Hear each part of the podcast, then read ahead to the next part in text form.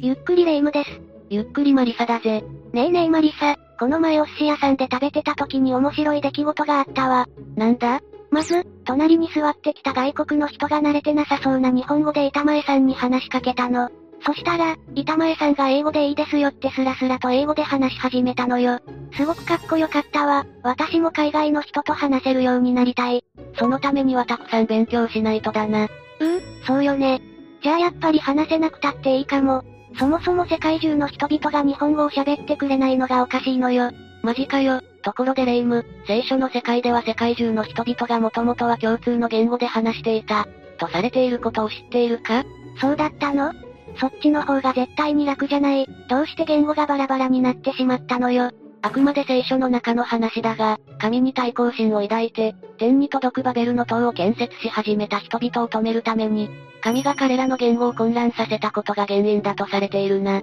実はこのバベルの塔は実在していた、なんて説もあるんだぜ。何よそれ、もっと聞かせて。よし、それじゃあ今回は実在したとも言われるバベルの塔について解説していくぜ。それじゃあ、ゆっくりしていってね。実在したバベルの塔の謎、バベルの塔とは、まず、バベルの塔が何なのか説明していこう。お願いします。バベルの塔は旧約聖書の創世記11章に登場する巨大な塔だ。この塔に関するストーリーはざっと次の通りだ。ノアの箱舟の話で知られる、神が邪悪な人々を滅ぼすために起こしたノアの大洪水の後、人々は技術を発展させ、再び起こるかもしれない大洪水への恐れや、神に対して自らを誇示しようという考えから天まで届くほどの高い塔を建てようとした。するとこの試みが神の怒りに触れ、神はもともと同じ言語を話す、一つの民族だった人々の言語を混乱させた。するとたちまち人々は言葉が通じなくなったことによって意思疎通ができなくなってしまい、塔の建設を中断することを余儀なくされたんだ。それから人類はそれぞれの民族や言語ごとに世界中に移り住んでいったとされる。ちなみにバベルという言葉は古代のイスラエルで使われていた言語である。ヘブライ語で混乱を意味するバーラルから来ていて、その発音に似せたバベルが、塔が築かれた都市の名前になったそうだ。はじめは地球上の人々がみんな同じ言葉を話していたのね。こんな大きな塔をここまで作ることができるような団結力があったのは、みんなが同じ言葉を喋っていたからなのかしら。ところで人々ははじめどこで暮らしていたの？同じ言語を話す、一つの民族だった最初の人々は東方に移動しながら生活していたものの、やがてシナルまたはシュメールに平野を見つけてそこに定住したそうだ。シナルは現在のイラク南部地方あたりで、ユーフラテス川とティグリス川に挟まれた地域にあたり、メソポタミアとも呼ばれているな。メソポタミア、歴史の授業で習った気がするわ。文明が栄えた歴史的に重要な場所だからな。創世紀11章でバベルと呼ばれた都市の周辺地域は、後に神の門の意味を持つ言葉である、バビロンという名が付けられることになる。この場所ではジッグラトというピラミッドのような形の巨大な聖塔の遺跡がたくさん発見されていて、バベルの塔がその原型となったと考えられているぜ。ジッグラトは日干しレンガを使って数階層に組み上げて建てられていて、最上階には神殿があった。だが、石でできているピラミッドとは違い日干しレンガでできているジッグラトは比較的脆く、現在では完全に近い姿を見ることはできない。メソポタミアでは紀元前5000年前頃にはすでに都市の形成や神殿の建設が見られるようになり、シュメールアッカド時代と呼ばれる紀元前3000年期にこのジッグラトが現れた。この大規模な建造物は王の権力を表していたんだ。バベルの塔の原型となったジッグラトにもかなりの歴史があるようね。ところでバベルの塔って聖書に登場するお話よね。だったら何かの教えを説いているはずでしょ？このお話は一体何を伝えたかったのかしら？聖書に登場するバベルの塔での一通りの出来事に対する解釈には諸説あるんだが、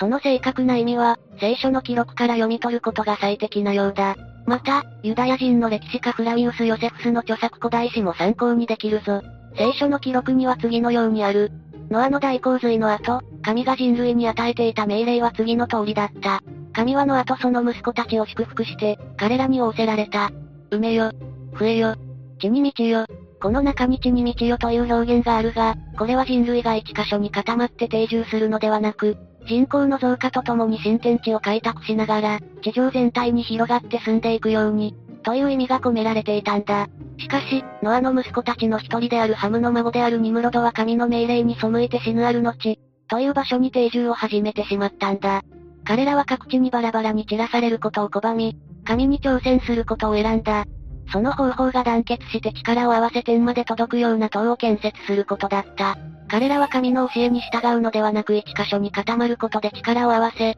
名声を高めることで神に対抗しようとしたんだな。この行動は神に敬意を払うことなく、自分たちが神にとって変わろうとするような彼らの傲慢さを象徴するようなものだったから、神の怒りに触れた。また歴史家のヨセフスは、彼らが天まで届くような高い塔で神に対抗しようとしたのは、神の怒りに触れ、かつてのような大洪水が起こっても自分たちが滅びないようにするためだったとしている。ヨセフスは次のように述べた。ニムロでは、もし神が再び地を浸水させることを望むなら、神に復讐してやると威嚇した。水が達しないような高い塔を建てて、彼らの父祖たちが滅ぼされたことに対する復讐をするというのである。人々は神に服するのは奴隷になることだと考えて、ニムロでのこの勧告に熱心に従った。そこで彼らは塔の建設に着手した。そして塔は予想よりもはるかに早く立った。しかし、本当にニムロドたちが大洪水の被害を避けることを目的として、高さのある塔を建設していたのだとしたらそれはとても愚かなことになる。なぜなら大洪水の後、神は二度と大洪水で地を滅ぼすことはしない。と地上の者たちに約束していたからな。それに関する聖書の記述がこうだ。すなわち私は雲の中に私の虹を置く。これは私と大地の間に立てた契約の印となる。私が地の上に雲を湧き起こらせ、雲の中に虹が現れると、私は、私とあなたたち、並びに全ての生き物、全て肉なる者との間に立てた契約に心を止める。水が洪水となって、肉なる者を全て滅ぼすことは決してない。神の誓いすら信じないとは、怒りに触れて当然なんだぜ。あちゃあそれは仕方がないわね。ニムロドたちがそんなことをしていなければ、今の私は世界中の人と話せたのに、大洪水の対策さえすれば裁きを避けられる、と神を侮っていたのかもしれないけれど、それさえ愚かな考えだったってことが、言語がバラバラになる裁きで証明されちゃったわね。そうだな。このように神に対して傲慢な考えを持って逆らうとどうなるか。バベルの塔の話は私たちに示しているんだ。聖書はきっと私たちと神は共存していくべきだという教訓を与えているんだ。さて、聖書の話はこれくらいにしてバベルの塔が実在するという説について解説していこう。待ってました。実在したバベルの塔の謎、実在するバベルの塔。神話として語り継がれているバベルの塔が実在したという直接の証拠は存在していないものの、この出来事の史実性を間接的に示すことのできる事実はいくつかあるんだぜ。史実性を確かめるためにはまず、バビロン周辺の地域で使われる言語や文化などの起源となったものが、見出されなければいけないだろう。なぜなら、旧約聖書の記録によればバベルの塔が築かれたのはバビロンで、そこから人々が言語や民族ごとに世界中に散っていったとされているからだ。このことが証明できたのならば、バベルの塔や歴史的背景が史実だと言えるかもしれないんだぜ。証明できちゃうの？現在までに言語や民族に関してどんなことがわかっているのかしら？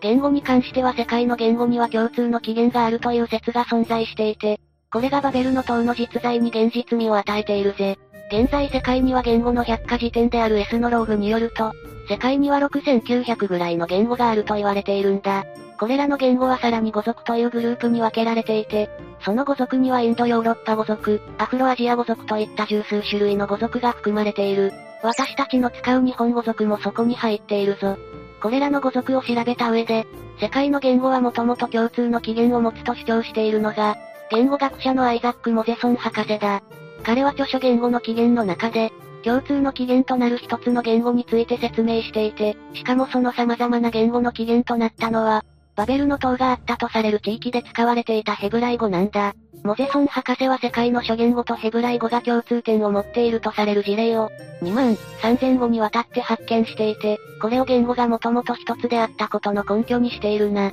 すごい、これはまさか大発見につながるんじゃない？その可能性もあると思うぜ。それに、聖書にはヘブライ語を話していた人々はバビロンの周辺地域の都市ウルに住んでいた、という記述がある。それが次の文章だ。テラは、息子アブラムとハランの息子で自分の孫であるロト、及び息子アブラムの妻で自分の嫁であるサライを連れて、カルデアのウルを出発しカナン地方に向かった。一人の逃亡者が、ヘブル人アブラムのところに来てそのことを告げた。これはモゼソン博士の主張と一致していて、博士の論を根拠づけるものになっているな。しかも、言語の起源がバベルの塔にあるとする説を根拠づける事例は他にもあるんだ。英科学史ネイチャーによると、英語もヒンディー語も、ロシア語もイタリア語も、みんな起源はトルコだという。実はトルコはノアの大洪水の後、ノアが乗っていた箱舟が漂着したとされるアララト山の付近なんだ。さらに、そこはバベルの塔が建設されたという場所からも近い。トルコを起源とすると言われている英語、ヒンディー語、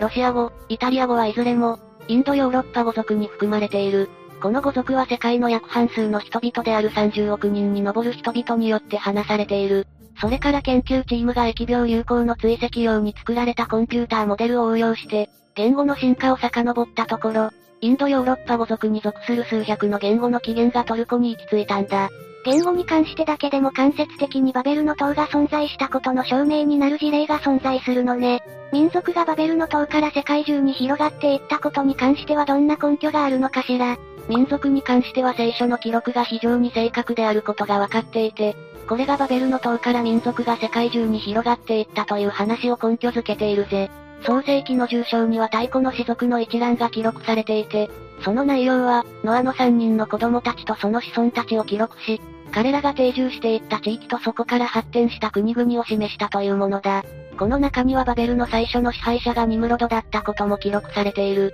これがその聖書の記録だ。ハムの子孫は、クシュ、エジプト、プト、カナンであった。クシュの子孫はセバ、ハビラ、サブタ、ラマ、サブテカであり、ラマの子孫はシェバトデダンであった。クシュにはまた、ニムロドが生まれた。ニムロドは地上で最初の勇士となった。彼は主の御前に勇敢な狩人であり、主の御前に勇敢な狩人ニムロドのようだ。という言い方がある。彼の王国の主な町は、バベル、ウルク、アッカドであり、それらは全てシンアルの地にあった。世界的権威のある考古学者である、ウィリアム・オルブライトは、士族の一覧が記録された創世記住所を、驚くほど正確な文書と評していて、古代の諸氏族と国々に関する最も正確な記録であることを明らかにしたんだ。ええ。これも古代都市バベルが存在したこととか、そこを支配していたニムロドという人物が実在したってことを証明しているようなものじゃない。こん。なにも多くの根拠となる事例が見つかっていることは本当に驚くべきことだな。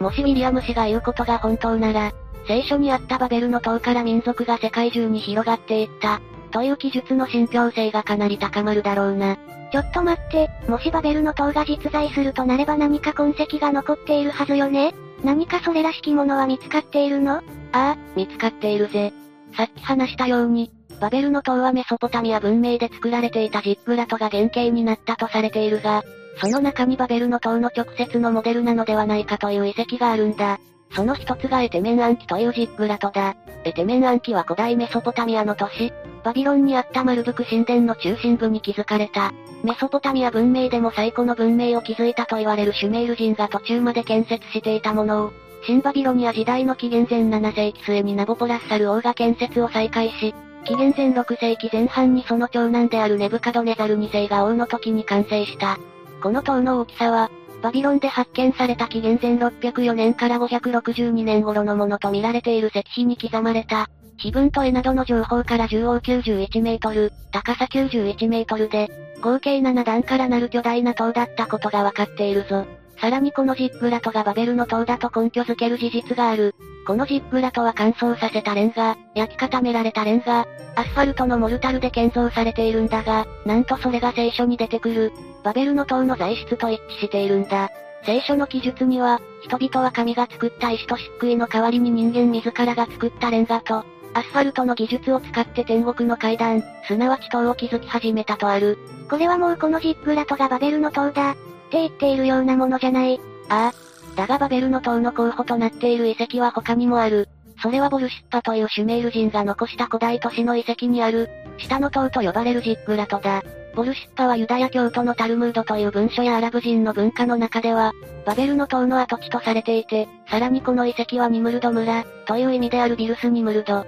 と呼ばれているんだ。その上驚いたことに、聖書のバベルの塔の出来事を記録したとみられる記述のある古い粘土板が見つかったんだ。イギリスの考古学者、ジョージ・スミスがその記述を見つけた粘土板には次のように書かれていた。この高名な塔は、神々を怒らせた。一夜のうちに神々は彼らの建物を覆してしまった。神々は彼らを国外に散らし、言葉を通じなくした。うわぁ、こっちも本物の候補として捨てがたいわね。どっちの塔も本物だと信じたくなるようないくつかの事実が判明しているから、ガチでロマンあるよな。神に選ばれた人間の子孫たちが建造した天まで届く神に対する反落の象徴。その姿は圧巻だろうな。できることなら一度でいいから見てみたい。もっとバベルの塔についてもっと多くのことが解明されるのが楽しみね。ということで今回は実在したとも言われるバベルの塔について解説したぜ。神話の世界のお話かと思っていたけど、現実世界での痕跡がたくさん見つかっていることを知って、意外と聖書の教えって本当の出来事を元にしてるんじゃないかって思うようになったわ。この世界には信じられないようなことが実際に判明したり、否定され続けてきたことが実は真理だったりする。神話の世界のように一般的には現実からかけ離れていると考えられているようなことでも、本当は現実の話なんじゃないか、と疑ってみることでそれが大発見につながることだってあるのかもしれない。ところで、バベルの塔が実際に存在した、という説はとても興味深いが、その話を通して聖書が伝えている教訓を忘れてはいけないぞ。神を軽んじて感謝の気持ちを忘れ、高い塔を建てた人々は神の怒りに触れ、裁きを受けることになった。このことは神への忠誠心を失ってはならないという教訓を私たちに与えている。この教訓は今の私たちにも言えることなんだ。私たちは日々生きて生活ができている。そのことをありがたく思い、慎みを持って生きていくことを心がけたいな。ご飯が食べられて、寝る場所もあって、動画も見れる。こんな生活に感謝しなきゃだよね。というわけで今日の動画はここまで。動画が面白かったら、高評価とチャンネル登録よろしくお願いします。最後までご視聴いただき、ありがとうございました。